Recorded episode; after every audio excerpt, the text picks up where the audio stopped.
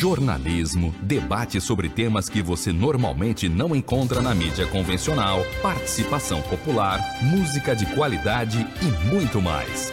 Web Rádio Censura Livre, a voz da classe trabalhadora.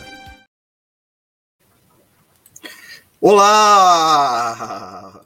Seja bem-vindo, estamos no ar, ao vivo aqui, quinta-feira, 4 de novembro de 2021. Começa agora o Economia Fácil, ao vivo, pelas plataformas da Web Rádio Censura Livre. No tema principal desta edição, recuperação econômica. O Rio de Janeiro tem jeito? No bate-papo sobre o tema principal, vamos contar com Jadson Alves, economista, doutorando em economia pela UFRJ. E mais, o quadro Informe Econômico, com a análise das notícias econômicas em destaque dos últimos dias. Roda a nossa vinheta! Economia é fácil. A informação traduzida para a sua linguagem. Com Almir Cesar Filho. Olá, ouvintes e internautas! Começa agora mais um episódio inédito e ao vivo do programa Economia é Fácil, aqui nas plataformas da Web Rádio Censura Livre. Sou Almir César Filho e eu e meus convidados debatemos com os ouvintes aqui da Web Rádio Censura Livre, nas suas múltiplas plataformas os temas econômicos mais importantes do momento, em linguagem fácil e na ótica dos trabalhadores. Esta é a edição de 4 de novembro de 2021. O tema principal, como eu já disse, é a recuperação econômica. O Rio de Janeiro tem jeito? Esse é o tema desta edição, um tema muito importante. É um tema que vocês pediram, vocês e, é claro, também muitos dos meus amigos mandavam, mandaram informações ou iriam discutir esse tema. Espero que é, agrade a todos e a todas que eventualmente estiverem assistindo esse vídeo ao vivo ou depois, né? Boa parte da nossa audiência também é posteriormente. Então, já queria colocar aqui na tela quem já está nos acompanhando: o Laume César Filho, Márcia Baptista e o Antônio Figueiredo, nosso mestre aqui da Web Rádio Censura Livre. Inclusive, já estamos já recebendo os likes. Não esqueça de dar esse like, o seu like, para ajudar a gente aqui a fortalecer a iniciativa. Ainda hoje, ainda hoje, vamos contar, como sempre, o tema principal, mas também o quadro Informe Econômico. Nós separamos duas notícias muito importantes é, e vamos também contar com uma terceira, né? Porque de ontem para hoje aconteceu algumas coisas muito relevantes. A primeira notícia Vamos conversar sobre a produção industrial, que caiu 0,4% em setembro, né, segundo o IBGE. O que, o que nós estamos é, visualizando é um recuo da atividade econômica e, principalmente, da atividade econômica mais nobre da economia brasileira, que é o setor industrial. E também a segunda, que o governo Bolsonaro gerou menos emprego que, o, que eles mesmos vêm divulgando. Né? O Ministério do Trabalho revisou os dados do CAGED e a geração de empregos caiu pela metade. A gente vai conversar aqui. E apareceu uma terceira notícia muito importante, né? Que é o governo aprovou em primeiro turno na Câmara dos Deputados a PEC, né, o projeto de emenda constitucional de calote nos precatórios. Aprovou ainda em primeiro turno, tem um segundo turno na Câmara, depois vai para o Senado também dois turnos. O objetivo é mais recursos para turbinar né, o novo Bolsa Família, que é um projeto eleitoral chamado Auxílio Brasil.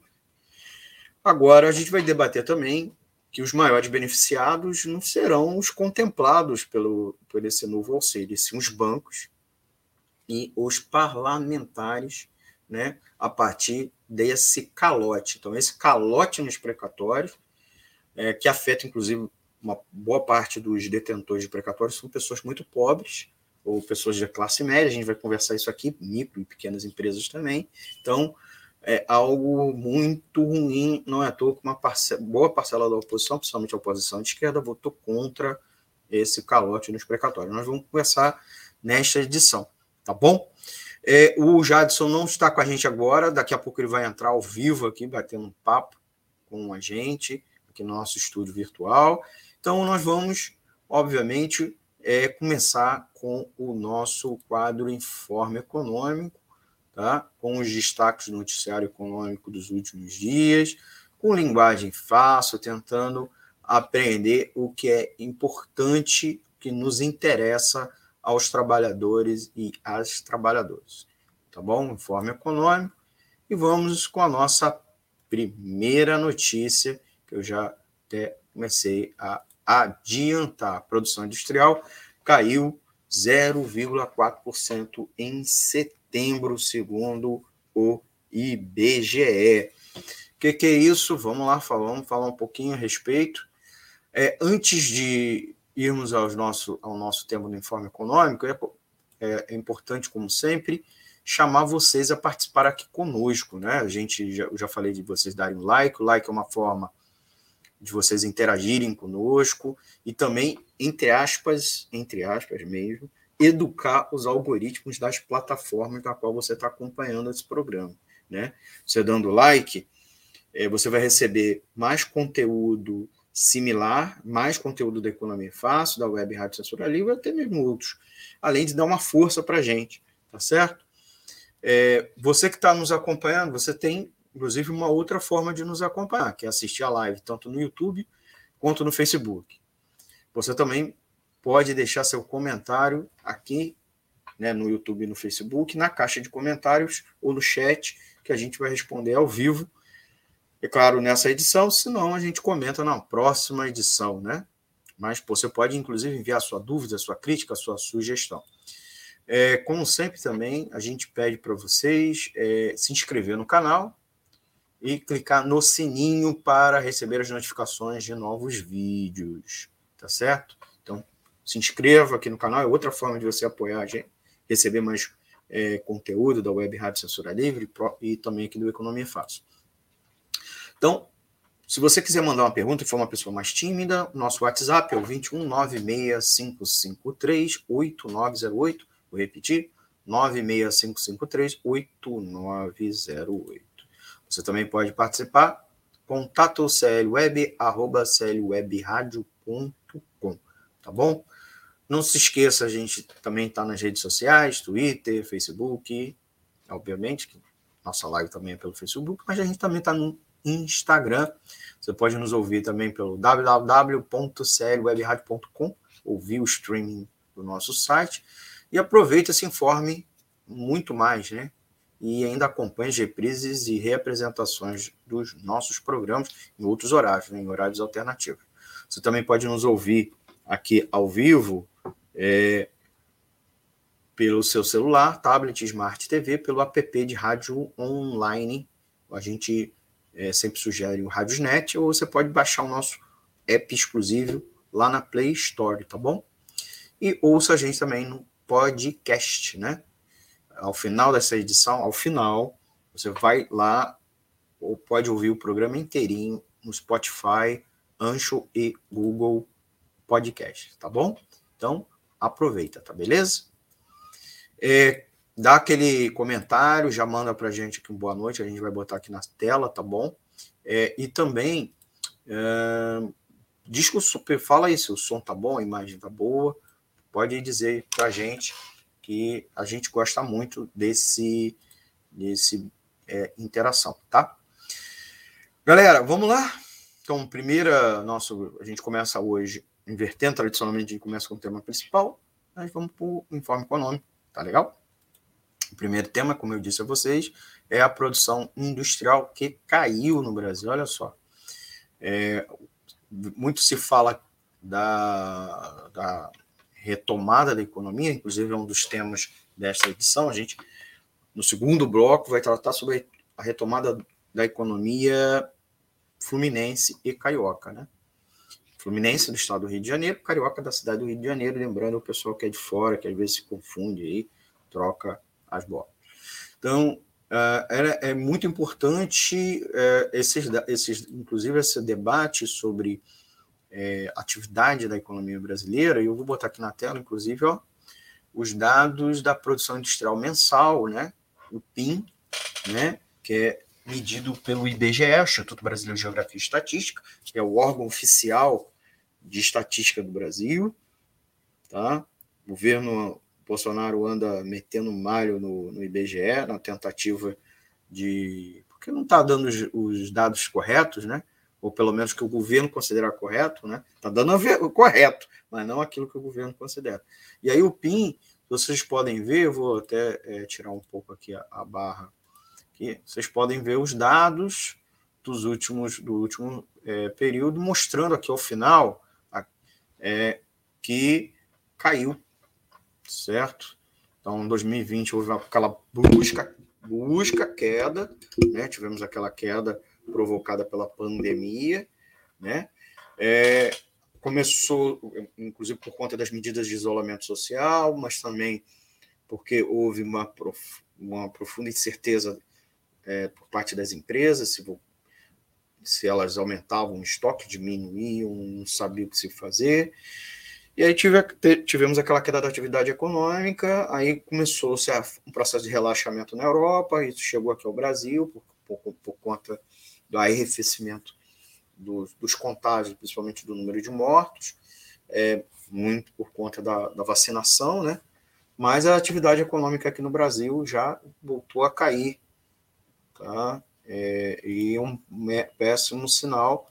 Né? A gente já tinha falado que a economia tinha começado a ter uma leve retomada, muito provavelmente por conta da reabertura, mais por conta da reabertura do que de fato mecanismos de estímulo que a economia estava precisando, né? As empresas estavam precisando de estímulo, os mecanismos de proteção econômica do ano passado foram muito ruins, se limitando à questão do auxílio, é, que ano passado até o valor era maior, mas foi muitas indas e vindas, não contemplou o conjunto das pessoas prejudicadas. Teve também o programa de proteção do emprego, mas na prática foi é, redução de jornada, com redução de salário, e, e isso também teve um efeito muito limitado, e alguma coisa de empréstimos barato para as empresas que não alcançou, parece que só 20% das empresas que estariam com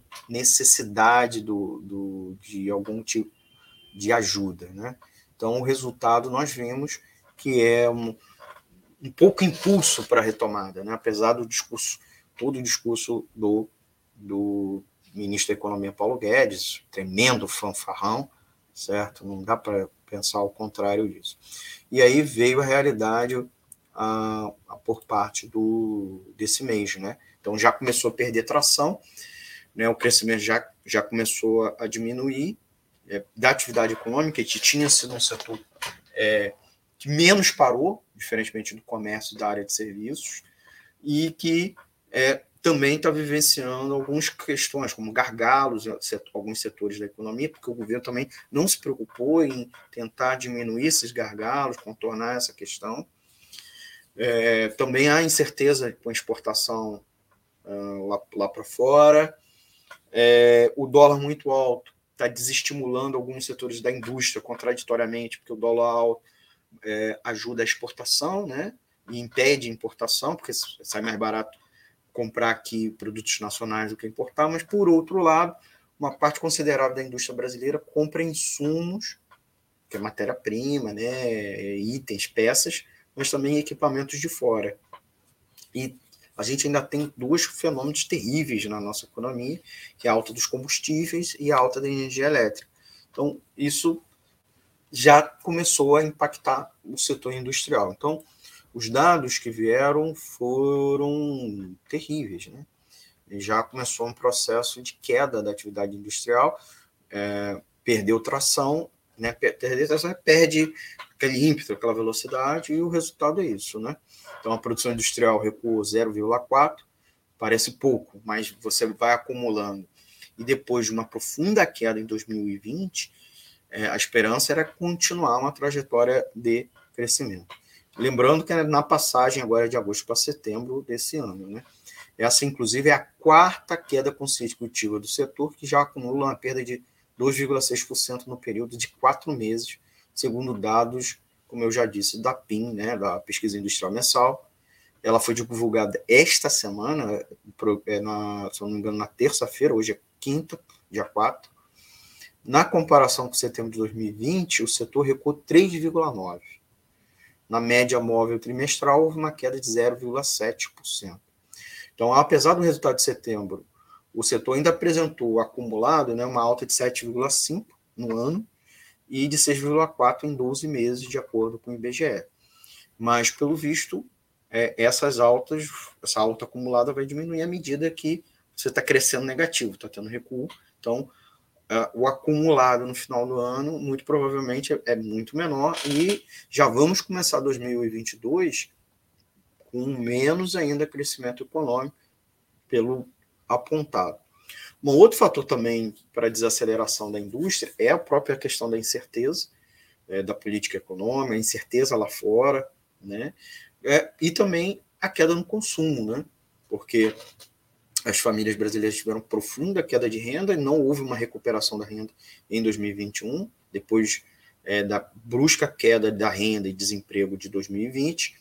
O desemprego continua muito alto e ainda tivemos outro fator, que é a inflação, certo? As, com, diminuindo o poder de compra das famílias. Então, as famílias que, ao invés de comprar aquilo tudo que elas compravam em 2019 estão tendo que comprar menos coisas, estão fazendo essa escolha é, comprando, inclusive, itens básicos que foram justamente os itens que mais aumentaram. Então, elas, elas estão excluindo das suas cestas né, de, de consumo vários, vários itens. Né? Isso a gente conversou bastante, é, que iria acontecer ao longo dos meses aqui. Né? Sugiro vocês assistirem outras edições aqui do Economia Fácil, como também da própria semana passada que a gente entrevistou aqui é, o Paulo, né, da, supervisor técnico da pesquisa da cesta básica do IBGE, do, desculpa, do, é, do DIEESE, cesta básica do DIEESE, que muito bem nos explicou esse conjunto de fenômenos, inclusive qual era o prejuízo para a economia, né, essa queda do poder de compra, tanto pela inflação como própria renda, queda da renda, né, queda de salário, desemprego das famílias, tá bom? Então, essa foi a primeira notícia. Vamos à nossa segunda notícia, nossa segunda, segunda notícia, que é o governo Bolsonaro gerou menos emprego que ele mesmo vinha divulgando. Então, o Ministério é, do Trabalho revisou os dados do CAGED, que é o cadastro de, cadastro de emprego, tá? e a geração de emprego caiu pela metade, olha só. Então, durante um tempo, Paulo Guedes, principalmente é, durante muitos meses do primeiro semestre, Paulo Guedes ficou farraneando que a economia estava voltando e o que o principal sinal, sinal disso né, era o CAGED. Então, o Ministério do Trabalho e Emprego do, do governo Bolsonaro errou nos números divulgados em janeiro deste ano, da geração de emprego em 2020. Então, aquele dado de geração de emprego, principalmente no final de 2020, e, e na qual o Paulo Guedes, inclusive, ale, é, usou não só para mostrar que a economia estava voltando em V, coisa e tal, e principalmente que não precisaria para 2000 para 2021 o auxílio emergencial, que acabou recuando, né? Porque março abril teve que reinstituir o auxílio emergencial de maneira atabalhoada, com valor menor, número menor de beneficiários, inclusive. E essa alegação era o CAGED. Então, a pasta teve que, no caso, a pasta do trabalho, teve que revisar os números do cadastro geral de empregos e de empregados e desempregados, que atualmente se chama Novo CAGED, né, porque houve uma modificação nesse cadastro, e concluiu que a geração de empregos apenas é, foi a metade do que foi divulgado. Pelas novas estatísticas, foram abertos 75.883 vagas, né? pouco menos de 76 mil, uma queda de 46,8% em relação ao dado anterior, que era de um pouco mais de 142 mil. Quer dizer, caiu pela metade, gente. Caiu pela metade. Aí a alegação do Ministério do Trabalho é que eles erraram porque houve um problema de metodologia é, com o CAGED também. O CAGED, assim, as empresas registram, totalmente pela internet, né, é quantos funcionários com carteira ela tem. Quantos, quantos funcionários formalmente ela tem. Então, elas têm que fazer esse registro Então, o Ministério do Trabalho divulga o número de empregados, é, é um, e é um dado não de desemprego, que é medido pelo IBGE, é muito mais de empregos formais. Né? Ele mede os empregados e aqueles que eles. Não é os desempregados, mas os despedidos, né? os demitidos, os dispensados, certo? Então, o, o cadastro consegue mostrar isso. E o dado mostrou que a economia brasileira está muito pior do que o governo vinha alegando. Né? É, tem uns rumores que já se sabia há um bom tempo, porque eles, eles revisaram agora, inicialmente, de 2020, e parece que já começaram a revisar também de 2021.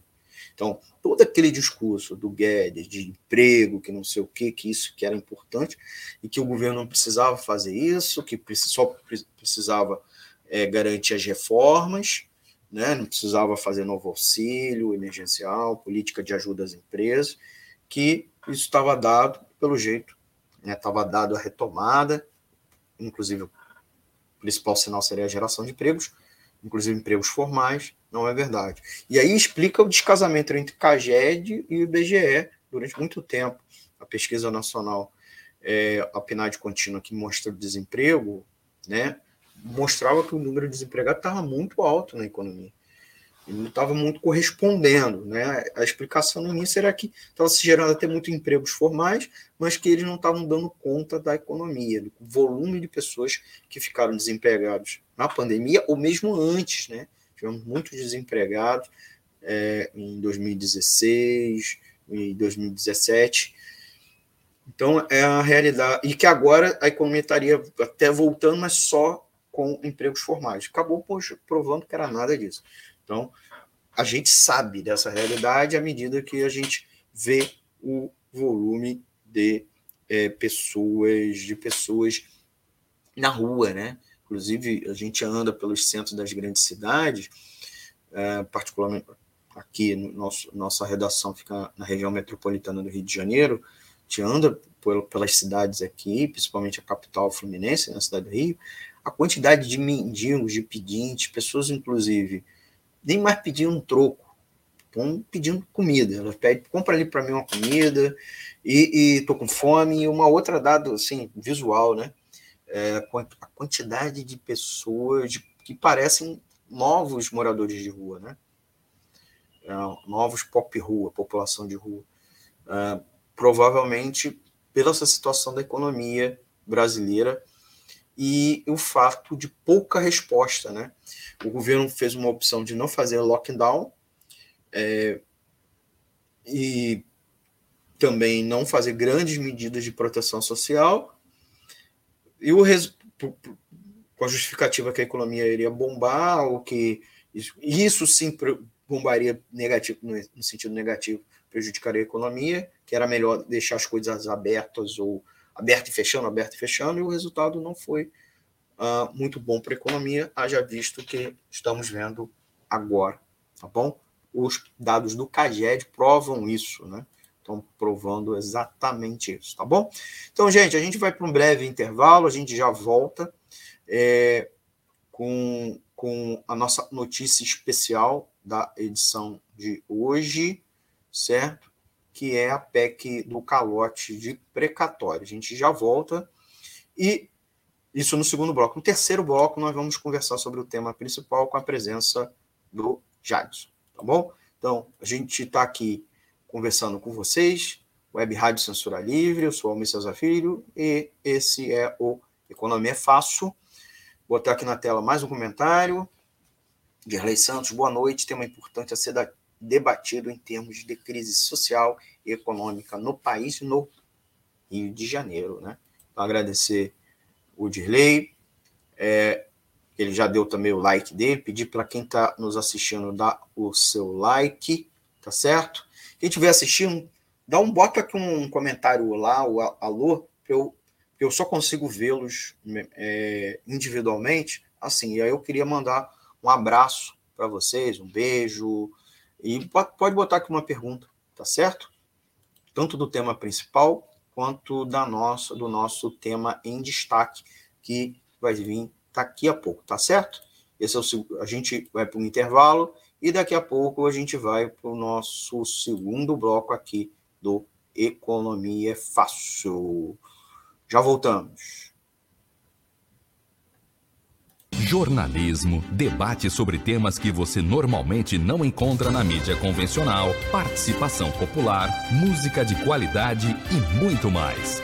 Web Rádio Censura Livre, a voz da classe trabalhadora.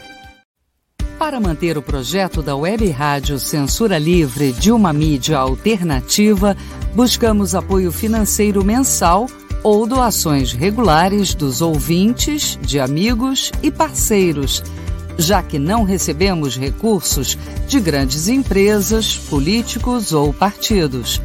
Seja um apoiador regular e ouça o agradecimento no ar durante as edições dos nossos programas. Sua ajuda é muito importante para nós. Enviamos prestação de contas mensal aos nossos apoiadores. Temos uma vaquinha virtual permanente.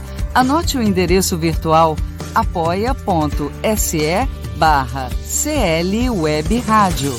apoia.se barra CL Web Rádio. Saiba mais sobre a emissora no WhatsApp 21 96553 8908. Web Rádio Censura Livre, a voz da classe trabalhadora.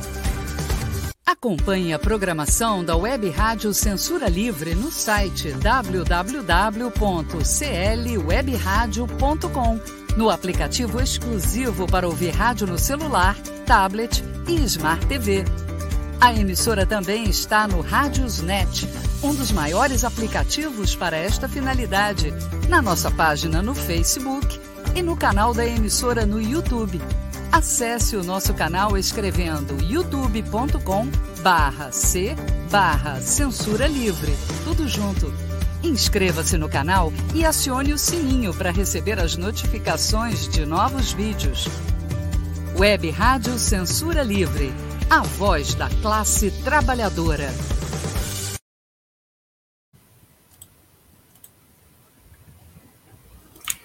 Voltamos, voltamos com o nosso segundo bloco aqui do programa Economia Fácil, edição do dia 4 de novembro de 2021, ao vivo aqui pelas plataformas da Web Rádio Censura Livre, YouTube, Facebook, a gente está transmitindo a live, mas você também pode nos acompanhar pelo nosso site, o www.clwebradio.com, nossos, apli nossos aplicativos, tem o Radiosnet, que é um aplicativo que não é nosso, mas que é parceiro, é o principal aplicativo de rádio online do Brasil.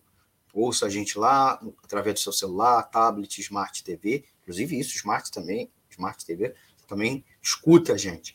E, é claro, baixar o nosso app exclusivo, né? baixe no Play Store. E ao final dessa edição, ao vivo, a gente também é, você pode nos acompanhar pelo Spotify, Ancho e Google Podcast e demais agregadores de podcast, tá bom? Então, já dá seu like, já dá seu like para educar os algoritmos, certo? E também deixa aqui seu comentário. Quem está nos acompanhando, eu não consigo ver quem está nos acompanhando, se vocês não deixarem o comentário. já mandei um abraço aqui para o Dirley Santos, para Márcia Baptista, para o Antônio Figueiredo, que estão nos acompanhando ao vivo aqui, é, ou pelo Facebook ou pelo YouTube. Então, quem você estiver nos acompanhando a live, né? Além do mais, também o, o like. O like, se você der o like, eu consigo te acompanhar, eu consigo te ver aqui também. Gente, vamos para o nosso comentário da nossa notícia especial de hoje, né? A gente é, quase que dá um extra extra aqui por conta exatamente dessa, dessa notícia. Né?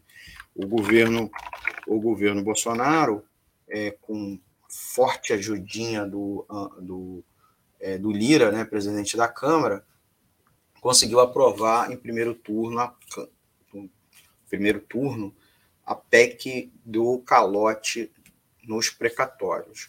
A gente vai explicar o que, que é isso, né? Primeiro turno, votou na Câmara dos Deputados, e o que, que é, a PEC dos precatórios é, trata.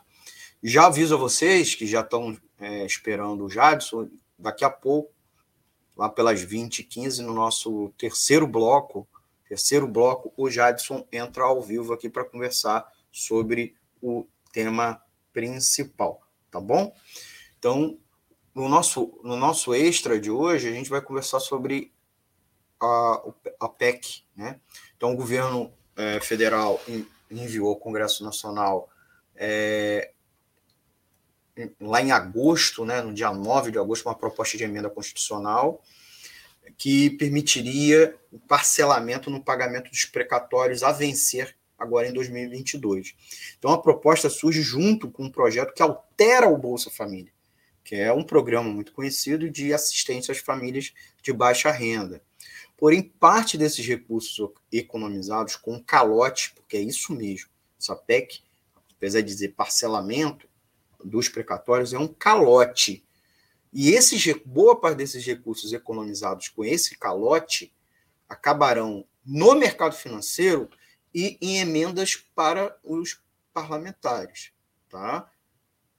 Então é terrível isso. Então o governo criou, é, por meio de uma medida provisória, criou o Auxílio Brasil, que é esse novo Bolsa Família, mas que não pode dizer que é Bolsa Família, né? Ele não informou no, na medida provisória qual é o custo de conversão desse do programa Bolsa Família no Auxílio Brasil. Lá no anúncio, lá em agosto, o ministro da Cidadania, o João Roma, afirmou que o aumento do número de famílias, que haveria um aumento do número de famílias beneficiárias, o valor deveria ser no mínimo 50% a mais, mas não detalhou números. E considerando que hoje o benefício médio é de 189 reais, o valor ficaria em algo em torno de R$ 283,50, abaixo dos 300 prometidos pelo presidente e que depois ele já quis revisar para 400 reais, tá certo? É, só que não estabeleceu esse mecanismo que faria chegar até 400. Aí, para não furar a regra do teto do gasto, criada lá no governo Temer e seguida à risca pelo governo é, Bolsonaro, uh, e, o que, que é o teto do gasto? Você congelou o orçamento lá em 2017, o orçamento ano após ano, e ele só é reajustado pela inflação. Tá? Inclusive, cada item do orçamento federal, né, que é a soma de todas as despesas que o governo vai ter no ano, que é votado pelo Congresso Nacional. Né? Então, para não violar a regra do teto, o governo queria um calote nos detentores de precatórios. E o que é precatório, gente? Que é uma dívida reconhecida pela Justiça, em última instância, tá? E cujos valores deveriam constar no orçamento da União para pagar, certo? Então, é uma dívida que o governo acabou reconhecendo, quer dizer, o governo foi obrigado a reconhecer, tá? Não tinha previsto naquele ano, então ele tem que pagar no ano seguinte ou em outros, dependendo da sentença judicial.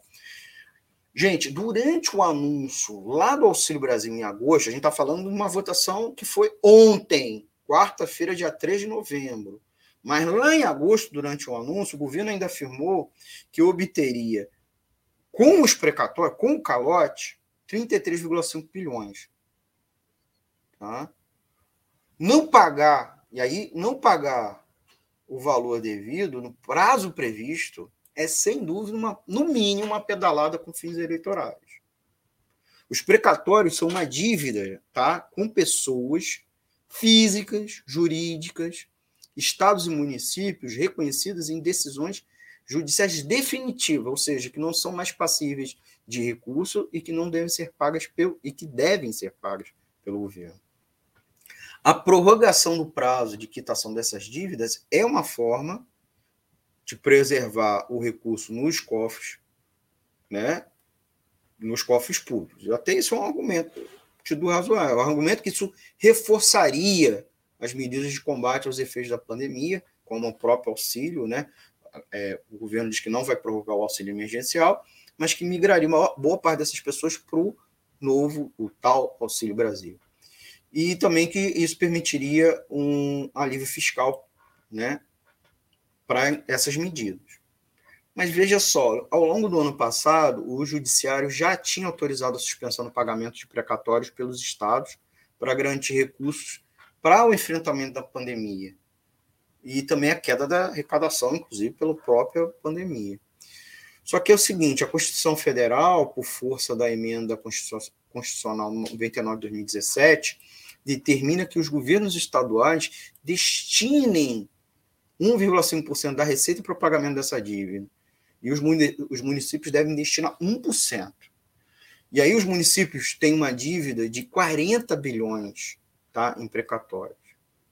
Ocorre que a iniciativa é, de dar calote, né, de prorrogar o pagamento, levará um grande prejuízo, principalmente, gente, para pessoas idosas, que são justamente o grupo de cidadãos que mais deve ser protegido nesse momento de pandemia, né? Que as pessoas, essas pessoas são do tal, do, são ditas como grupo de risco, é, elas inclusive foram muito afetadas pela pandemia, não só como vítimas diretamente na sua saúde, ou até mesmo morrendo, mas porque muitas delas, muitas delas estão desempregadas. E são justamente o grupo que mais recebe precatórios. É, as pessoas que aguardam por esses pagamentos poderiam tratar de sua saúde com esse recurso, comprar eletrodomésticos, reformar suas casas, adquirir imóveis, inclu isso inclusive reativaria a economia. Enfim, como eu disse, é, usar esse recurso conforme suas necessidades, mas também como um mecanismo de reativação da economia brasileira nesse momento difícil, né? E aí, por sua vez, os municípios não teriam, é, porque eles também são muito beneficiários, né? É, eles também são beneficiários, eles também devem muito precatórios, mas eles também são beneficiários, são credores de, de precatórios. E os municípios não teriam mais que enfrentar o que a gente chama de sequestro de bens das contas municipais, que ativa inclusive recursos da saúde. O que, que são os sequestros? São quando detentores de precatórios é, já que não estão recebendo, eles entram na justiça e conseguem novamente, e aí o, a justiça vai lá e sequestra as contas municipais para pagar. Para pagar. Então a PEC pode, inclusive, eu estava conversando com uma pessoa, ela não resolve essa situação. Tá? E muitas vezes o sequestro prejudica recursos da saúde, gente. É, ainda mais nesse momento de dificuldade. Os valores que estão lá para serem usados também para é, com transporte escolar e merenda, e, e que são é, sequestrados com ordem judicial para o pagamento de precatórios, porque a justiça olha, às vezes, as pessoas físicas sofrendo, precisando do recurso, né? então vão lá e decidem, os juízes decidem. Então, a emenda constitucional, é, que já tinha sido aprovada em, 90, é, em 2017, a emenda 99, lá atrás, estabeleceu um prazo de seis meses. A União deveria oferecer uma linha de crédito para ajudar os municípios a quitarem seus títulos precatórios. E isso muito mal não foi feito, na verdade. Eu ia dizer muito mal feito, não foi feito. E isso, esse dinheiro não seria, não seria é, um, um recurso é, da União, tá? porque seriam recursos da Caixa Econômica, do Banco do Brasil e de instituições é, privadas. Seria de instituições privadas, então seria uma linha de crédito para os municípios. Então, atualmente, é, as pessoas que são credores de precatórias são obrigados, alternativamente, a descontá-la junto aos bancos com forte deságio. Tá? É, então, você tem outra forma, e aí a pessoa física, né, pessoa que, que é credora, entrar, pedir um empréstimo para conseguir. Uh, um mecanismo muito similar à antecipação do 13 terceiro, da restituição do imposto de, de renda, mas é muito desfavorável aos clientes, porque o governo, a empresa, né, o banco, paga ao credor do precatório pra, por esse adiantamento, é, ela, ela, ela, ela, cobre, ela exige um deságio, né, uma redução do valor. Tá? E aí, contraditoriamente, depois os bancos ainda podem usar precatório pelo valor de face né, como moeda em privatizações. Olha que contradição, né? Então, a pessoa, o governo está devendo uma pessoa 100 mil de precatório, por, por erro, por exemplo, da aposentadoria. né? Ou porque a pessoa foi atropelada por um caminhão da empresa de, de, de, de coleta de lixo. Aí, 100 mil reais, a pessoa está lá, é, é, a pessoa está lá, está é, com problema, né? Está é, sofrendo, teve problema e está lá esperando desesperadamente receber a sua indenização, precisando para tratamento médico, porque ficou acamada há muito tempo, não está podendo trabalhar, e aí elas vão no banco. Então, o que, que vai acontecer com esse, com esse é, calote agora do governo? Muitas famílias vão procurar, sim, vão procurar os bancos para receber, para receber os precatórios, tá certo? Para se antecipar, né, conseguir esse adiantamento. O outro grande problema é o seguinte: o, Judiciário encaminhou ao governo uma previsão de despesa de 90 bilhões com precatórios para 2022. E aí o governo disse que precisaria economizar 33,5 bilhões para usar no auxílio, no auxílio Brasil. Então, os precatórios, o calote, é três vezes maior do que o governo disse que vai usar no Auxílio Brasil. Aí você, eu te pergunto, o que, é que o governo vai fazer com esse, com esse recurso a mais? Né? Então, apesar de não anunciar o destino dos recursos excedentes, provavelmente serão, usando, serão usados em outras ações de cunho eleitoral, para inauguração de obras em redutos e repasse às emendas parlamentares. Outra opção ainda mais grave, embora ainda também, também não anunciada, seria, de, seria dirigir os recursos ao pagamento da dívida pública junto aos bancos, que pressionam o bolo orçamentário. Né? O ministro da Economia, Paulo Guedes, sempre discursa que é, e, e, com muita frequência que qualquer recurso a mais do Tesouro, inclusive de privatizações, deveria servir para abater a dívida pública. Né?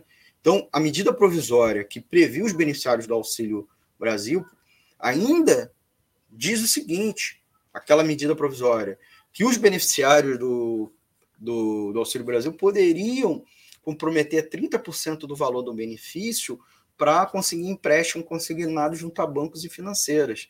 Em resumo, o conjunto do projeto é, dos precatórios, de um jeito ou de outro, beneficiará muito mais os bancos, Bolsonaro eleitoralmente, né?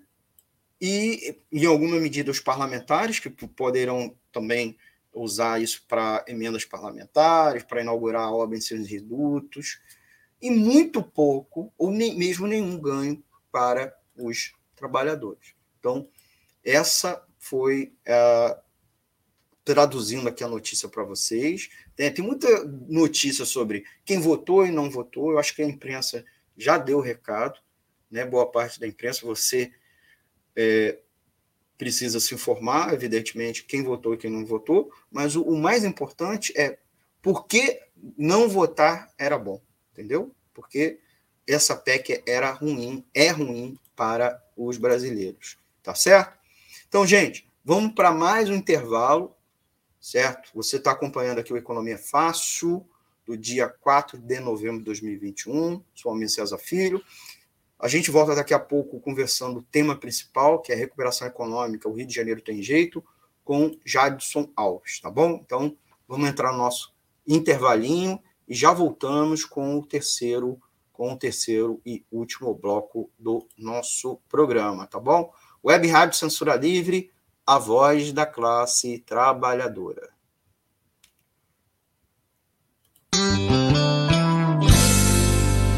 Meu Brasil, grande país de um povo forte que merece ser feliz. São mais de cinco mil cidades múltiplas realidades. Em todas elas eu estou. Levo emoções, sonhos, amor para qualquer canto do país. De bicicleta ou de avião, de barco ou de caminhão, sou eu quem ligo esses Brasis. Entrego livros e até urnas para eleição. atendo a todos sem nenhuma distinção. E se você quiser comprar, ou se você quiser vender, tem nos Correios a solução. Mas querem mudar toda essa situação e prejudicar toda a população. Com notícias fabricadas, fazem todas as jogadas pra enganar toda a nação. Quem é mesmo brasileiro está do lado dos Correios contra a privatização. Eu sou brasileiro, com orgulho sou Correios, sou amor. Eu sou brasileiro, com orgulho sou Correios, sou amor. Meu Brasil.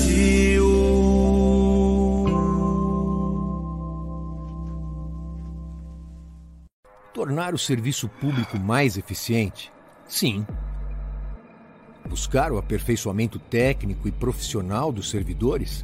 Sim. Permitir que políticos e seus indicados tenham ainda mais poder na administração pública? Não. A reforma administrativa do governo federal pode piorar substancialmente as já precárias condições do serviço público no país. Leia, informe-se. Depois pode ser muito tarde para voltar atrás. Acesse nãoapec32.com.br e veja o posicionamento de cada parlamentar. Reforma administrativa. Presente de grego para os brasileiros. Você sabia que se a reforma administrativa for aprovada, o governo não será mais obrigado a garantir os serviços públicos? A chamada PEC 32 vai retirar as obrigações sociais do Estado, privatizar os direitos da população e transformar tudo em mercadoria. Ao invés de trabalhadores concursados, o governo vai contratar empresas privadas para gerenciar serviços de saúde, educação e segurança. As escolas, o SUS e o programa de vacinação, por exemplo, poderão ser repassados para o setor privado. Ou seja, você vai ter que pagar por um direito que é seu ou receber um vale de quinta categoria para ser atendido nos piores lugares. Na prática, a reforma administrativa de Bolsonaro e Paulo Guedes vai entregar tudo aos empresários e deixar o povo sem assistência. Não podemos permitir que o Congresso aprove essa reforma. É preciso defender os serviços públicos. Diga não à PEC 32.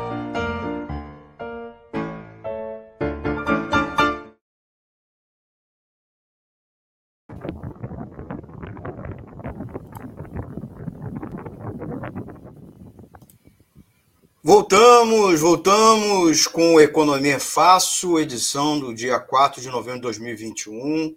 Estamos no ar com mais uma edição da Economia Fácil e o nosso terceiro bloco, que a gente vai tratar do tema principal dessa edição. Você que estava esperando aí a participação do nosso amigo Jadson Alves, dividindo aqui a tela comigo, debatendo o tema principal dessa edição, que vocês já sabem que é a recuperação econômica. Ah, o Rio de Janeiro tem jeito, né? tema palpitante, né? É, a gente botou assim mesmo, assim mesmo, porque justamente é, para fomentar a polêmica, né? O, o, antes de começarmos com o tema principal, o Jadson já está aqui na tela, chamar ele para dar uma boa noite aqui para os nossos amigos ouvintes. Jadson, você nos escuta? Boa noite, meu amigo. Seja bem-vindo. Vocês me escutam também? Estamos escutando, estamos escutando. Primeiramente, cara, mil desculpas por essa bagunça que foi o meu dia hoje. Eu precisei sair de casa, cheguei em cima da hora, aconteceu umas coisas assim, mil desculpas mesmo. É, boa noite aí para todo mundo, para os ouvintes sair da rádio. Desculpa estar tá chegando agora, desculpa aí ter perdido esse momento, assim, metade do programa, né? Mas vamos lá, vamos, vamos discutir o Rio de Janeiro, vamos discutir o Brasil, vamos discutir o que, que der para a gente empurrar aqui daqui para frente, tá bom? Obrigado, Jadson.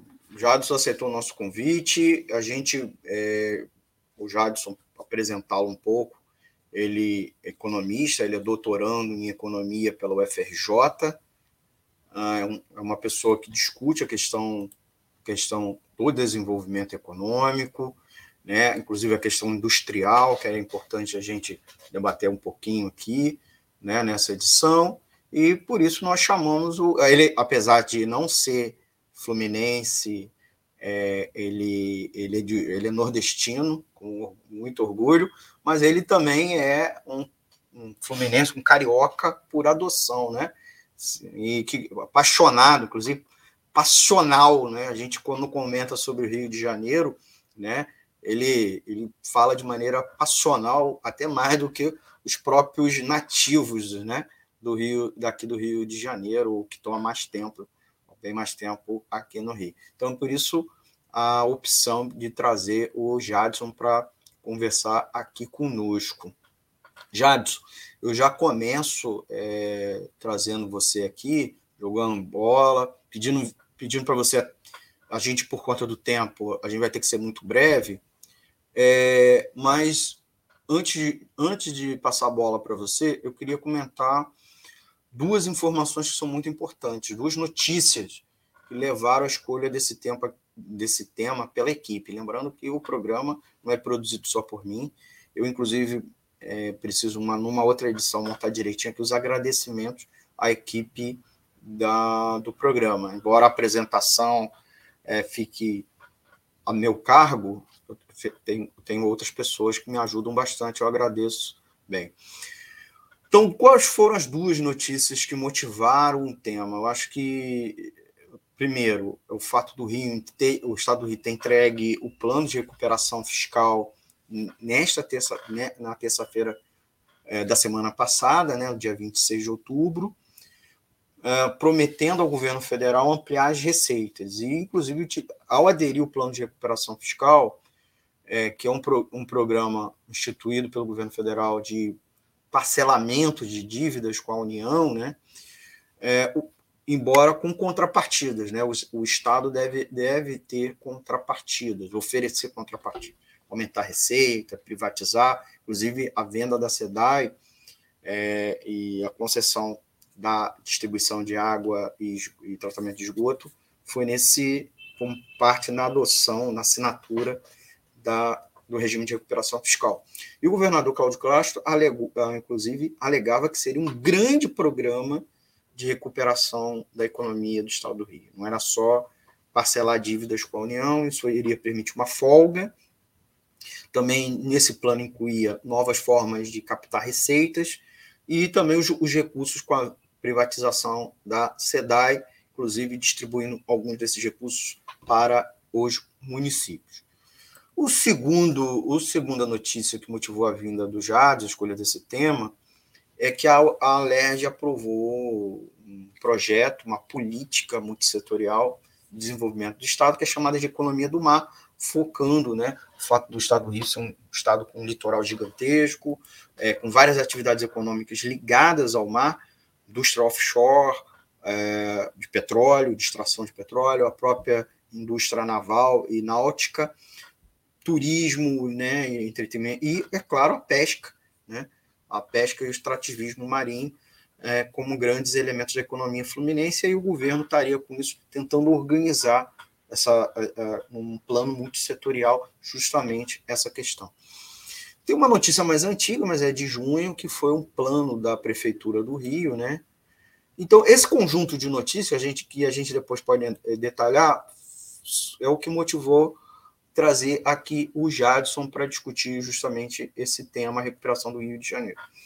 A, a, economia do Rio de Janeiro é uma economia, pelo menos nos últimos 20, 30 anos, 30, talvez até 40 anos, muito altos e baixos. O estado do Rio de Janeiro continua sendo o segundo maior PIB do Brasil, a, a segunda maior, a, a, terceira maior população do Brasil, abriga a segunda, inclusive como sua capital, a segunda cidade mais populosa do Brasil, já foi o celeiro agrícola do país, as pessoas já esquecem disso, a época do, século até o início do século XX, século XIX, né? a terra dos barões do café, certo? E era a, a, grande economia industrial durante muito tempo foi a maior economia industrial do Brasil. Mas hoje não é isso. A atividade agrícola, muito pequena, mas principalmente a industrial ainda tem, mas a gente vai discutir aqui, não é isso tudo, né? Então, essas questões é que levaram a trazer o Jadson, né? As consequências da desindustrialização que o Estado passou, o peso do petróleo, afinal, o petróleo é uma dádiva, uma praga, o turismo, que é muito falado, né? O turismo, o turismo é e o setor de entretenimento, cultura, seria uma salvação? A questão do setor público, né, que é muito grande no estado do Rio, inclusive abrigar servidor, muitos servidores públicos, mais até que Brasília, certo? É, mais que o dobro o número de servidores aqui no Rio de Janeiro que Brasília. E, e, também explorar a questão da saída da capital, né? Ah, o Rio de Janeiro deixou de ser capital é, tinha a cidade do Rio, né? Tinha virado o estado da Guanabara, depois houve uma fusão com o antigo estado do Rio de Janeiro, e sempre tem uma controvérsia até hoje sobre difusão, e uma segunda que surgiu agora recentemente, que é toda uma campanha, talvez para Rio de Janeiro dividir o status de capital federal com Brasília. Então, isso tudo, esse caldeirão todo aí, que levou a gente é, trazer o Jadson então, eu queria começar, Jadson, com, com você, sobre a questão da desindustrialização. Né? É, o Rio de Janeiro, em 2016, 2017, uh, foi, principalmente 2015, 2016, foi muito mal. Né? A atividade da indústria do petróleo sofreu dois baques, foi a queda do preço do petróleo internacional e ainda a Lava Jato. Por outro lado, em 2016, 17, 18, quando a economia crescia 1%, um pouquinhos por cento, muito puxado, 80% disso puxado, o próprio IBGE diz, pelo setor de agronegócios, o Rio de Janeiro não respondia, inclusive, os seus dados eram negativos. Né? É, o Rio continua sendo o segundo maior PIB brasileiro, são 625 bilhões por ano, nós temos uma população gigante, que é, é 50% maior que, por exemplo, Portugal. O estado do Rio tem 50% mais habitantes que Portugal. Tá? É, é o terceiro mais, estado mais populoso do Brasil, a segunda maior cidade. Mas surgiu uma nova coisa aí no horizonte, né? É, várias pesquisas, já falei para caramba, mas eu preciso terminar essa pergunta jogando para o Jades. Que só cinco estados vão se recuperar esse ano, 2021. Mato Grosso, Goiás, Mato Grosso do Sul, certo? É, entre eles. E o único do Sudeste é o Rio de Janeiro. E muito disso se, se deve ao avanço da produção de petróleo e gás, tá? inclusive é, atividades, o início das de, operações de várias plataformas na Bacia de Campos, e o peso também do preço do petróleo internacional, que teve uma elevação e, claro, com resultados. a indústria extrativa tem um peso, a indústria extrativa tem um peso aqui no Rio de Janeiro. O petróleo seria uma dádiva ou uma praga para a economia do Estado do Rio? Do estado do Rio? Depender do petróleo é bom, é, ou a gente pode contar com outras, outras opções. Uma pesquisa, por exemplo, já vou me adiantando, é, apontou que o turismo não representa nem 6% é, do PIB, e assim, boa parte do, do, turismo é interno ao Brasil, não é turismo internacional, certo? O Brasil inteiro recebe menos turistas, por exemplo, que o Museu do Louvre, em Paris. É, e o próprio Olimpíada 2016, as pesquisas da, do Conselho Mundial de Viagens e Turismo, a WTTC, afirmou que não teve um impacto positivo a Olimpíada e a Copa do Mundo, tanto para o Rio de Janeiro quanto o Brasil. Jadson, petróleo é uma praga, é? como acontece com vários países e pelo mundo, né? Qual é o peso da desindustrialização nisso, né? O Brasil é campeão da indústria extrativa, mas, por exemplo, a atividade de transformação, setor de transformação é o quinto, o estado do Rio é o quinto maior PIB, não é? Está atrás de Paraná, é, não é só São Paulo, Minas, está atrás do Paraná, por exemplo, de outros estados com uma indústria de transformação, que é onde geralmente paga melhor, né? Jadson, meu amigo, mais uma vez, muito obrigado por dividir aqui com a gente. Vou botar você na tela principal. Tá Contigo. Só um, um, pontinho antes de começar, só que o, o som tá um pouco baixo. É, tá me escutando agora? Tá, agora tá, tá legal. Alto? Deixa eu tá mais no máximo. É, Isso. Tá bom. Bom, só para só começar aí, gente, eu sou de Fortaleza, tá bom? Fortaleza, Ceará, que o Almir falou aí do Nordeste. E, enfim, é, é, que eu não gosto muito dessa coisa de Nordeste, sabe? Para mim, eu acho que a gente é Brasil, tá entendendo? Então, só para dizer que Fortaleza, Ceará aqui, meu lugar de fala, mas apaixonado pelo Rio de Janeiro, carioca aí de coração, por isso estou estudando aí na UFRJ, na UERJ, esse tipo de coisa. Bom, é, Almi, para falar esse ponto aí, é, desindustrialização e petróleo, são dois temas que eles se entrelaçam, mas que dá para abordar sobre dois duas origens distintas. Eu vou começar pelo petróleo, porque é mais recente, é mais fácil de falar, porque eu acho que é até mais resumido. E aí depois eu posso começar um pouquinho falando sobre a questão da, da desindustrialização do Rio, tá bom? A questão do petróleo é o seguinte: o petróleo, é, para muitos países, assim, não é só o caso do, do, estado do Rio de Janeiro, se você pegar a Venezuela, se você pegar a Rússia, se você pegar, enfim, os países árabes, o petróleo, como ele é a grande matriz energética da indústria vigente do período. Há muito tempo que se fala em, em, transição energética de uma nova indústria, mas até agora essa transição e essa nova indústria não se fez realidade. É, como o petróleo ele é a base energética de tudo, é, ele a demanda por petróleo é muito grande. E além de se ter uma demanda por petróleo muito grande, se paga muito bem. Se a gente pegar um país como a Venezuela, por exemplo, a Venezuela se mantém quase que somente na base de petróleo. Não é somente petróleo, claro. Existe alguma indústria, sobretudo indústria de bens leves na Venezuela. Existe outras, outras indústrias extrativas importantes na Venezuela. Mas a, a questão do petróleo, inclusive, foi uma escolha política daquele país. Por isso também sofreu a crise tão forte aí em 2016, 2017, é, se banca quase com petróleo. A Arábia Saudita também, a Rússia, a antiga União Nigéria. Soviética. Nigéria, perfeito. É, então, assim, no caso do Rio de Janeiro, é...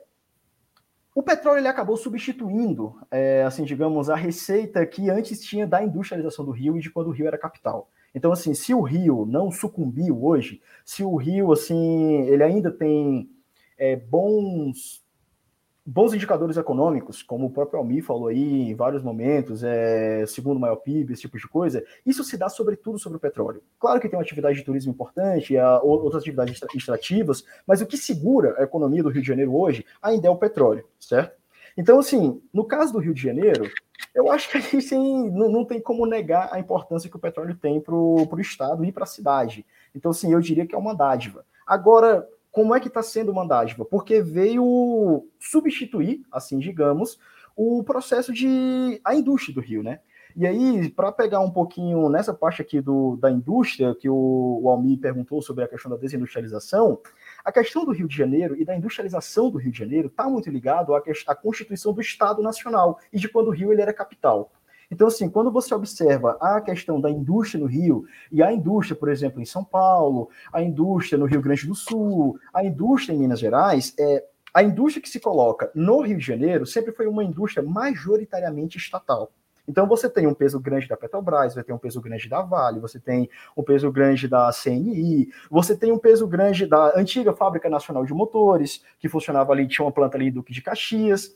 Então, assim, a indústria do Rio de Janeiro, claro que você tinha outros setores importantes, de setores privados que eram complementares à, à, à, indústria motriz, assim digamos, que era uma política de Estado, do Estado desenvolvimentista que vigorou no Brasil de 1930 até 1980, mas a partir do momento que você teve a crise do Estado desenvolvimentista na década de 80, e aí essa crise vem por, por N motivos, assim, teria que detalhar muito certinho para poder falar sobre isso, desde uma conjuntura internacional. Fica para uma próxima, fica para uma próxima. É, as coisas internas, desde que o Estado desenvolvimentista ele começou a ser desmontado, a indústria do Rio de Janeiro ela começou a ser desmontada também. Então, assim, a indústria ela vai começando a. Ela vai, ela vai sofrendo um processo de privatização e depois ela vai sofrendo um processo mesmo de, de sumir, de migrar para outros estados, de migrar para outros países ou de ser desmontada mesmo. É, um, outro, um outro exemplo que a gente pode ter nisso é a questão da da, da telefonia. Então, assim, por exemplo, hoje a gente ainda tem a Oi, que é a herdeira da, da antiga Telebrás, salvo engano, assim, me corrija se eu estiver falando o nome errado, certo? É, mas, enfim, o, o grosso da industrialização do Rio, ele se dava pela indústria motriz, pelas indústrias motrizes, que era uma escolha de Estado fazia parte do papel do Estado desenvolvimentista. E por que o Rio de Janeiro? Porque o Rio de Janeiro era a capital do Brasil. Então, a, as indústrias motrizes, elas se instalavam na capital, elas tinham ramificações importantes, muitas ramificações em São Paulo, ramificações em Porto Alegre, ramificações em Recife, ramificações em várias cidades, mas o, o centro dela era no Rio. E a partir do momento que você tem a dissolução, digamos assim, o desmonte do Estado Nacional, sobretudo do Estado desenvolvimentista, você assiste a uma há uma queda do, do processo de industrialização do Rio de Janeiro, você vai se desindustrializando, a Fábrica Nacional de Motores, por exemplo, ela foi fechada, ela não teve substituto, certo? É, e nisso, o Rio de Janeiro encontrou o petróleo. Se não fosse o petróleo, eu não sei o que seria da cidade do Rio, do estado do Rio hoje. Então, nesse sentido, para poder, já finalizando a, a fala nessa, nesse, nessa primeira pergunta, é, eu não sei o que seria do Rio, de Janeiro, do Rio de Janeiro se não existisse o petróleo. Mas o petróleo, é, ele acaba dificultando um pouco o processo de industrialização nas experiências históricas que a gente tem mundo afora, porque muitas vezes é mais fácil é, para as elites, para a burguesia local, é, se manter com negócios no petróleo e aí aceitar por pressões internacionais, o que quer que seja, abandonar sua indústria de transformação, do que manter sua indústria é, disputando o mercado com as grandes empresas de transformação, grandes empresas industriais do exterior. Então, assim, o, o petróleo, ele, ele, acaba sendo um problema por isso. Porque, tipo assim, pô, você tá ganhando muita grana com petróleo, fica calminho aí que só com o teu petróleo, tá bom? E aí, nisso, o Rio foi se desindustrializando, o Estado Nacional foi sendo desmontado, as grandes estatais do Rio de Janeiro, elas foram perdendo muito peso que elas tinham ali, e se não fosse o petróleo, não sei o que seria do Rio de Janeiro. Aí seria, iniciaria assim. Jadson, vamos então a um segundo tema importante. É, o peso de ter sido ex-capital nacional, né? E aí também é muito falado a questão da baixa integração, né? É, com o interior do Estado. E, e, esse era, inclusive, um dos grandes planos no, no, processo de fusão que aconteceu lá em 1975, né? inclusive mais defendido pelo empresariado é, da Guanabara do que do antigo Estado do Rio, que era poder fundir os dois estados para integrar plantas, cadeias produtivas e criar, inclusive, um estado rico que pudesse fazer, pudesse competir, até porque já desde os anos, final dos anos 50, anos 60, o estado do Rio de Janeiro vinha perdendo posição, é, posição a, em comparação a, a, a, principalmente a São Paulo e Minas, e a cidade do Rio já tinha perdido sua condição de capital, e com isso uma parte, obviamente, da renda do serviço público, sendo capital federal, não estava mais na cidade do Rio, que tinha virado estado da Guanabara, né? Lembrando isso para os nossos ouvintes, porque muita gente fora do Rio confunde isso, né? Estado da Guanabara foi quando a, a cidade do Rio deixou de ser distrito federal, né? E aí virou estado da Guanabara. O estado do Rio já existia, certo? É, era uma, situa é uma situação, abrindo parênteses aqui, para explicar também para quem é de fora, é que os argentinos vivem, né? A capital é a cidade de Buenos Aires e tem a província de Buenos Aires, que inclusive a capital da província é a cidade de La Plata, né? Não é a cidade de Buenos Aires, né? Então, até explicar isso, porque as pessoas acabam confundindo. É... E olha que é pouco tempo, e é Brasil, aí é realmente a educação ah, não ajuda muito.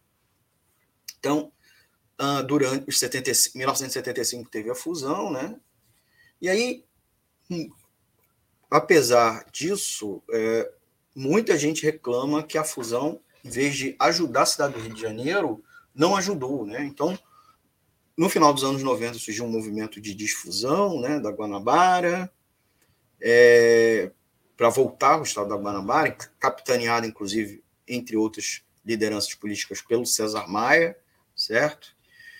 E, mas isso aí a gente não vai aprofundar, esses debates assim mais desses membros políticos. A gente está querendo colocar que é o seguinte: tem na ordem do dia sempre esse debate de desfusão, certo?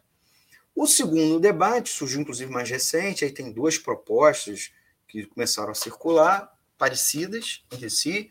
Uma foi até daquele deputado Pitbull, que formalizou um pedido de, de que a, a, o Estado do Rio, o, desculpe, que a cidade do Rio volte a ser a capital federal e divida esse posto com a cidade de Brasília, né?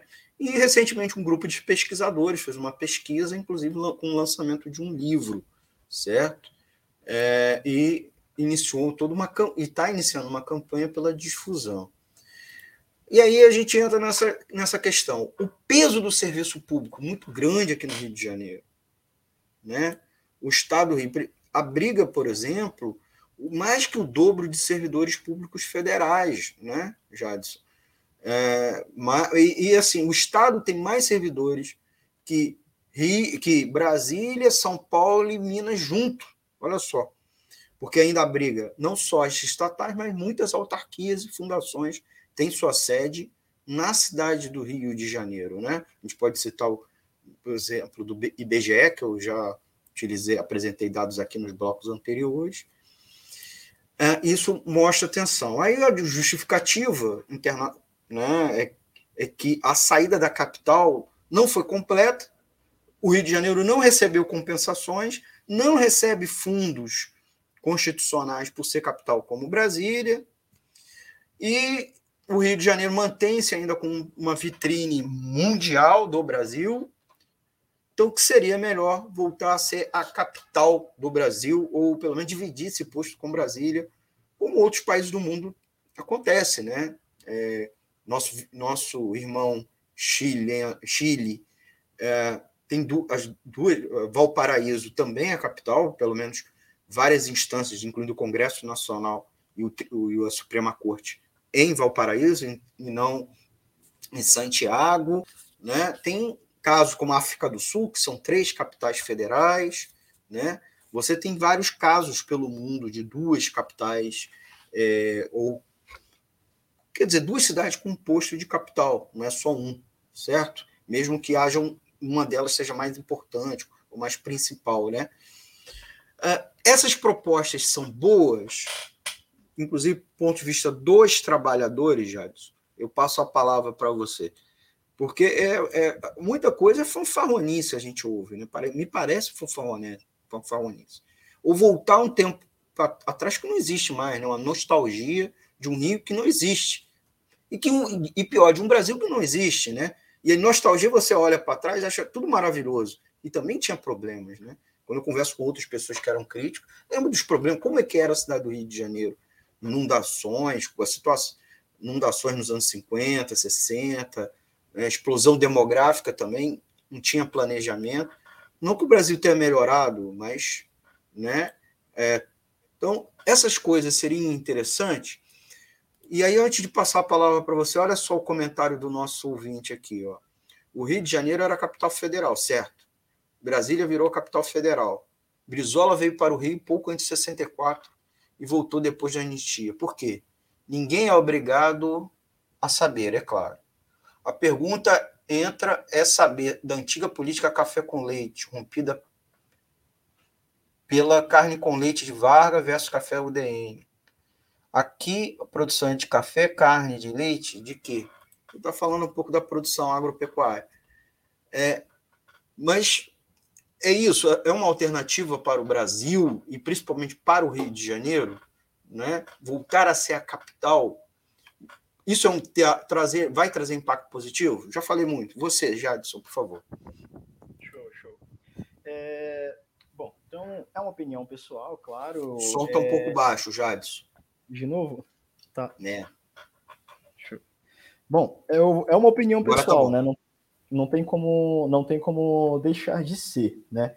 Bom, o que que, o que que eu considero a esse respeito? É, Almi, eu entendo assim que um país ele é composto de muitas partes e componentes, certo? E acho que muitas muita, muitas cidades, assim, os países eles não se resumem às suas capitais. Eu acho que mesmo quando a gente pega a França, por exemplo, que é um país altamente centralizado, é, acho que é um exemplo de país centralizado, inclusive beijo aí para a França, tá bom?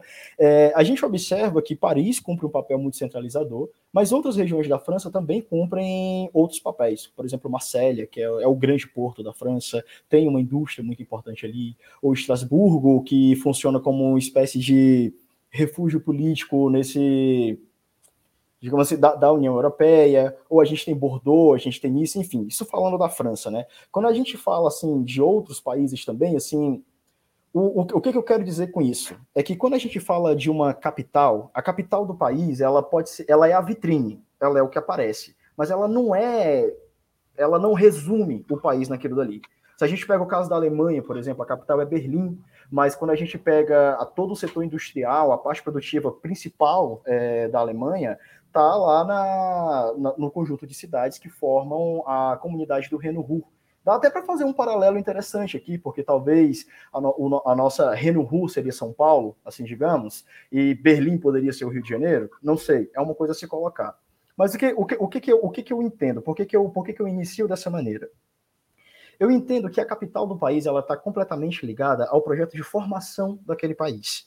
E aí eu acho muito complexo você ter um país, é, digamos assim, 90% completo, ou quase completo, quase para se fechar na, na, sua completude quanto nação, no seu projeto de nação que busca o desenvolvimento econômico e a melhoria das condições de vida para a sua população, você querer mudar isso da noite para o dia. Você, se, você tinha um determinado modelo que funcionava com a capital no Rio de Janeiro até 1960, e aí ele, em 1960, ele muda bruscamente para ser um modelo mais parecido com o dos Estados Unidos. Nada contra os Estados Unidos, mandar um beijo aqui também para os Estados Unidos aí.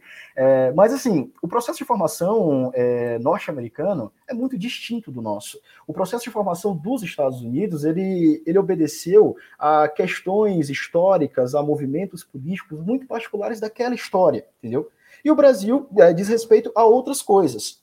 O que eu vejo, por exemplo, é, o problema que eu vejo quando o Rio é, perde o posto de capital por completo, e aí eu, eu sou favorável que se, que se divida essa posição com Brasília, o que, o que para mim é um problema é que, assim, quanto ao Rio de Janeiro, eu acho que o Rio de Janeiro se acaba, porque o Rio de Janeiro tem muita indústria, tem alguma vocação agropecuária, tem muito petróleo, tem muito turismo, mas o Rio de Janeiro é uma cidade administrativa, é uma cidade assim é uma cidade vitrine mesmo. Nesse sentido, seria mais como se fosse Buenos Aires ou Paris. Assim, não dá para você imaginar muita indústria pesada no Rio de Janeiro. Não tem espaço para isso, não tem meio ambiente para isso, entendeu? Então, assim, para mim, essa, essa, essa questão da estrutura produtiva mais pesada, eu acho que ela pode ser descentralizada. Eu acho que ela pode estar em São Paulo, eu acho que ela pode estar em Belo Horizonte, estar em outras cidades, entendeu?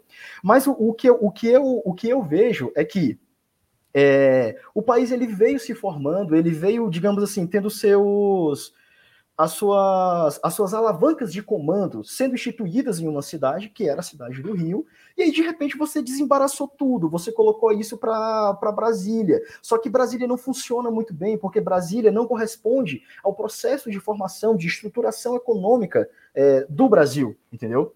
Então, assim, o que, o que eu enxergo hoje no país é que a gente está numa espécie de encruzilhada. A gente tinha um projeto que, a meu ver, estava dando muito certo, e a meu ver, como cearense, como fortalezense, que não tenho nada a ver com o Rio de Janeiro. Na minha vida, já morei em São Paulo, já morei no Rio de Janeiro, tenho muito carinho pelas duas cidades, mas assim, eu sou alguém de fora, não estou nessa briga aí, tá bom?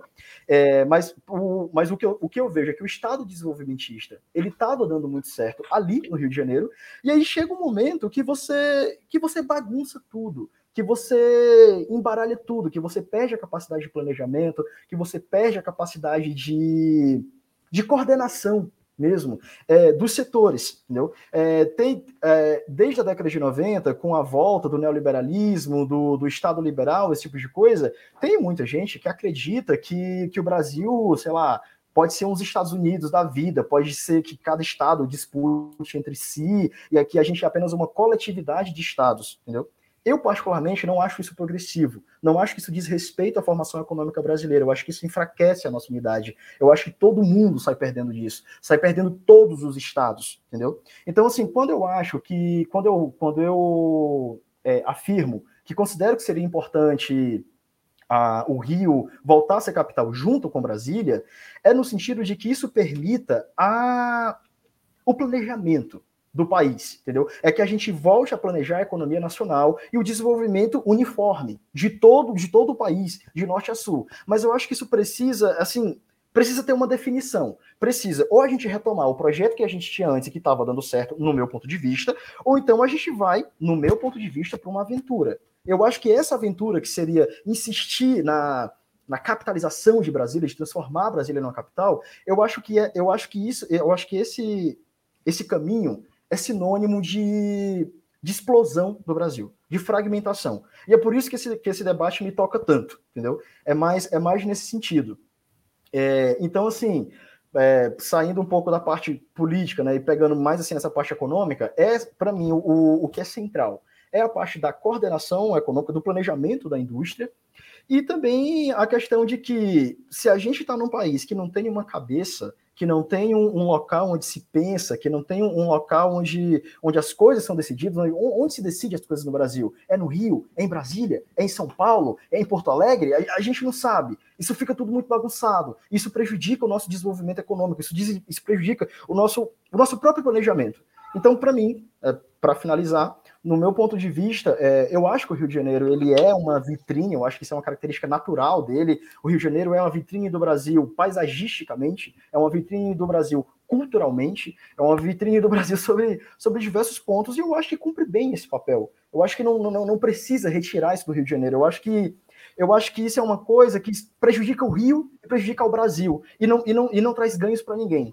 Eu acho que a gente pode organizar o nosso país, assim, aí como brasileiros de norte a sul, entendeu? Assim, como brasileiros unidos e unificados, de uma maneira que atenda a todas as regiões e que nenhuma região seja tratada como, como secundária. Eu acho que não precisa ter medo nessa pauta. Eu acho que o Rio de Janeiro voltar a ser capital junto com Brasília não quer dizer que outras cidades vão ser menos importantes, ou vão deixar de ser reconhecidas, ou vão deixar de ser tão especiais quanto hoje são. Entendeu? Eu acho que são mais, é mais esse, esse ponto que eu gostaria de pegar. Legal, Jadson. Vamos conversando com Jadson Alves, doutorando de Economia pela UFRJ, pesquisador sobre, sobre desenvolvimento econômico, a sua área de pesquisa. E a gente tem aqui os comentários dos nossos ouvintes. Né? O Carlos Eduardo de Alencar estava chamando a atenção para a questão do turismo. Né? Eu, até no meu preâmbulo, mencionei que é sempre citado o turismo, e mesmo a indústria de entretenimento e cultura como possíveis alavancas, mas o peso atual econômico é muito baixo, né? O Carlos Alencastro ainda complementou. Brasília é consequência da campanha da UDN de Lacerda e do suicídio de Vargas. A mudança para uma via Estados Unidos é da construção Bossa Nova de Brasília e da associação com as multinacionais automobilísticas. Não é não é o quê? Eu, é... acho eu acho que ele está correto.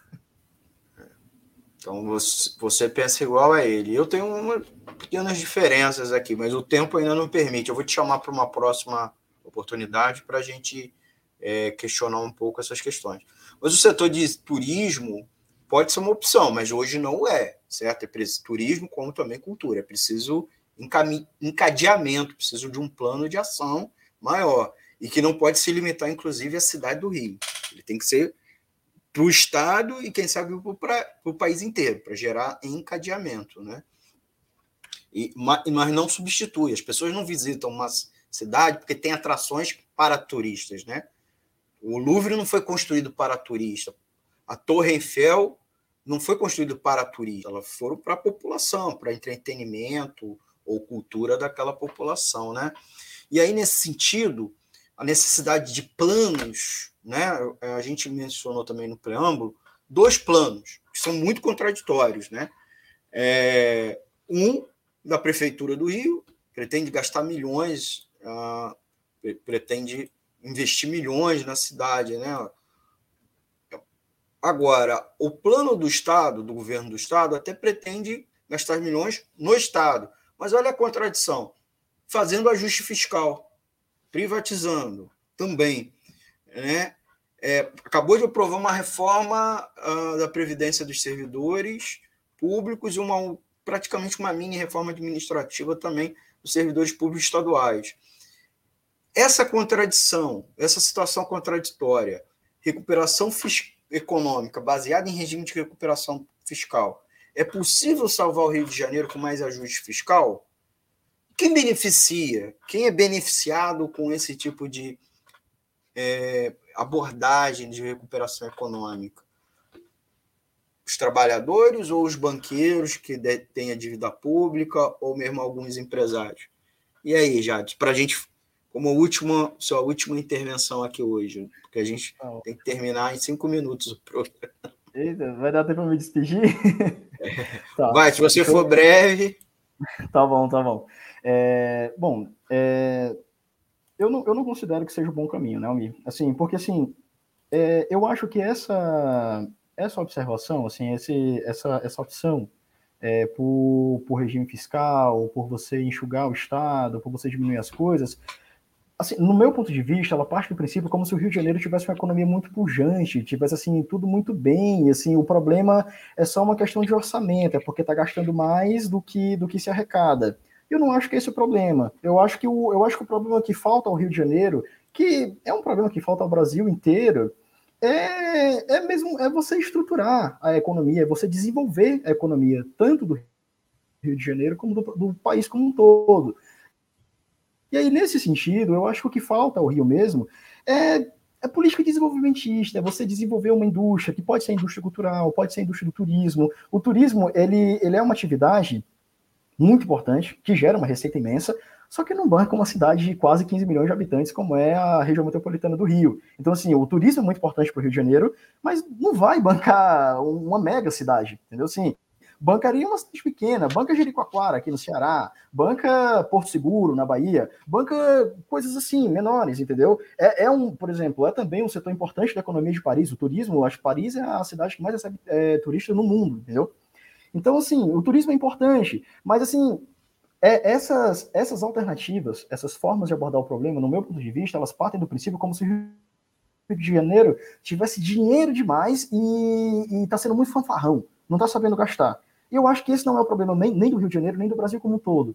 Eu acho que o problema que a gente tem é falta de política industrial, é falta de desenvolvimento econômico, de planejar o desenvolvimento do país. E nesse sentido, eu acho que o Estado Nacional ele tem muito a, a corroborar.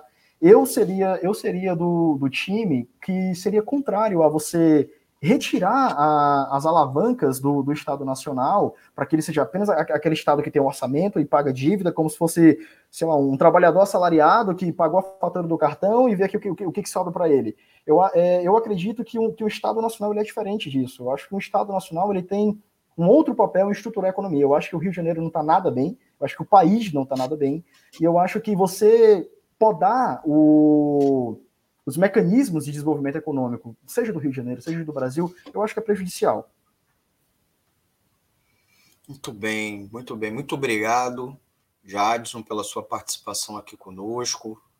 É, mais uma vez, Jadson Alves, economista, doutor, doutorando em economia pelo FRJ. Esperamos aí que não muito, muito longe e sim, em breve tenhamos aí mais um doutor em economia ajudando. Tem vários temas que ficamos abertos por falta de, do, do, tempo, né? A gente vai convidar, convidar o Jadson, mesmo outras pessoas, para discutir economia do Rio de Janeiro. Inclusive, é uma dualidade, o Carlos Eduardo Alencastro colocou aqui, quando a gente está se referindo à economia do Rio, a gente está falando de cidade e ou Estado. Né? A gente estava debatendo como uma coisa só, né? como uma totalidade, né? É, é, é, até porque e é, é, é, uma coisa curiosa, no Rio tem esse elemento, né, para a gente concluir. Diferente de São Paulo, São Paulo não faz essa dicotomia, né? Estado, eu, eu sinto menos essa, essa questão. E um outro, e aí foi um tema que a gente cortou aqui de propósito, Carlos Eduardo, que é a questão do tráfico de drogas, jogo do bicho, inclusive outra coisa que você coloca também, corrupção política. A gente deliberadamente, né, na preparação aqui com o Jadson, alguns dias a gente ficou conversando, trocando, porque é, puxa um outro debate, né? Inclusive, é, eu, eu ouvi de um amigo meu que é nordestino como Jadson, não é cearense, é baiano, e outros que eram bra brasilienses, debatendo comigo. Ah, o Rio de Janeiro é mais corrupto, né? Porque os casos de corrupção aqui estão todos na grande imprensa. É esse é o ponto. Estão todos na grande imprensa. Mas isso fica para um próximo tema, né? E também o peso do tráfico de drogas, das milícias, atrapalha ou não. Mas isso fica para uma próxima edição, Jadson. É, manda um abraço aí para os nossos ouvintes. Você tem uns 10 segundos. Tá e porque eu tenho que encerrar aqui o programa.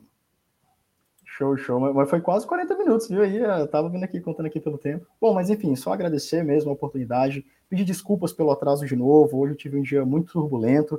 É, eu tive uns problemas nas, nas minhas redes sociais, talvez as pessoas que me acompanham devem ter visto. Tá, tá dando uns bugs aí muito doido. E aí, junto com o fato de que eu tô devendo muita coisa no doutorado, talvez eu vá dar um tempinho das redes aqui por enquanto, porque eu preciso entender o que, que aconteceu e preciso também focar na vida, né? Sair desse vício de rede social, né?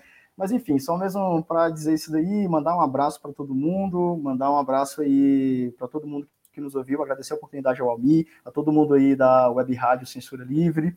É, dizer que, que é isso. É, acho que essa segunda live aqui que eu participei, eu participei no, do Instagram da editora Sanderman também, bem interessante aí. Que eu tava sem barba lá. Mas enfim, mandar um abraço aí para todo mundo. É, e, e, é isso, né? Mandar um abraço aí dos nossos ouvintes. É, não, sei se, não sei se a gente tem ouvintes internacionais, Omi. Então, se a gente tiver, mandar um, um abraço aí também pro caso a gente tenha ouvintes internacionais aí também. Dizer que, se, que essa galera também importa muito para a gente aqui, tá bom? É isso, tá um abraço. Obrigado, Jadson. Obrigado, amigos e amigas ouvintes que nos acompanharam aqui na Economia Fácil, edição de 4 de novembro de 2021. Não esqueça de dar seu like, se inscrever no canal, clicar no sininho para é, notificação de novos vídeos. Deixa aqui embaixo na caixa de comentários o seu, sua crítica, sua sugestão, sua pergunta, que a gente responde na próxima edição, tá bom? Web Rádio Censura Livre, a voz da classe trabalhadora. Muito obrigado, gente. Até a nossa próxima edição.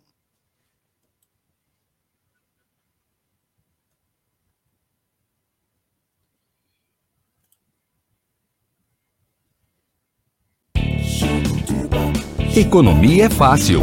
A informação traduzida para a sua linguagem. Com Almir Cesar Filho. Jornalismo, debate sobre temas que você normalmente não encontra na mídia convencional, participação popular, música de qualidade e muito mais. Web Rádio Censura Livre, a voz da classe trabalhadora.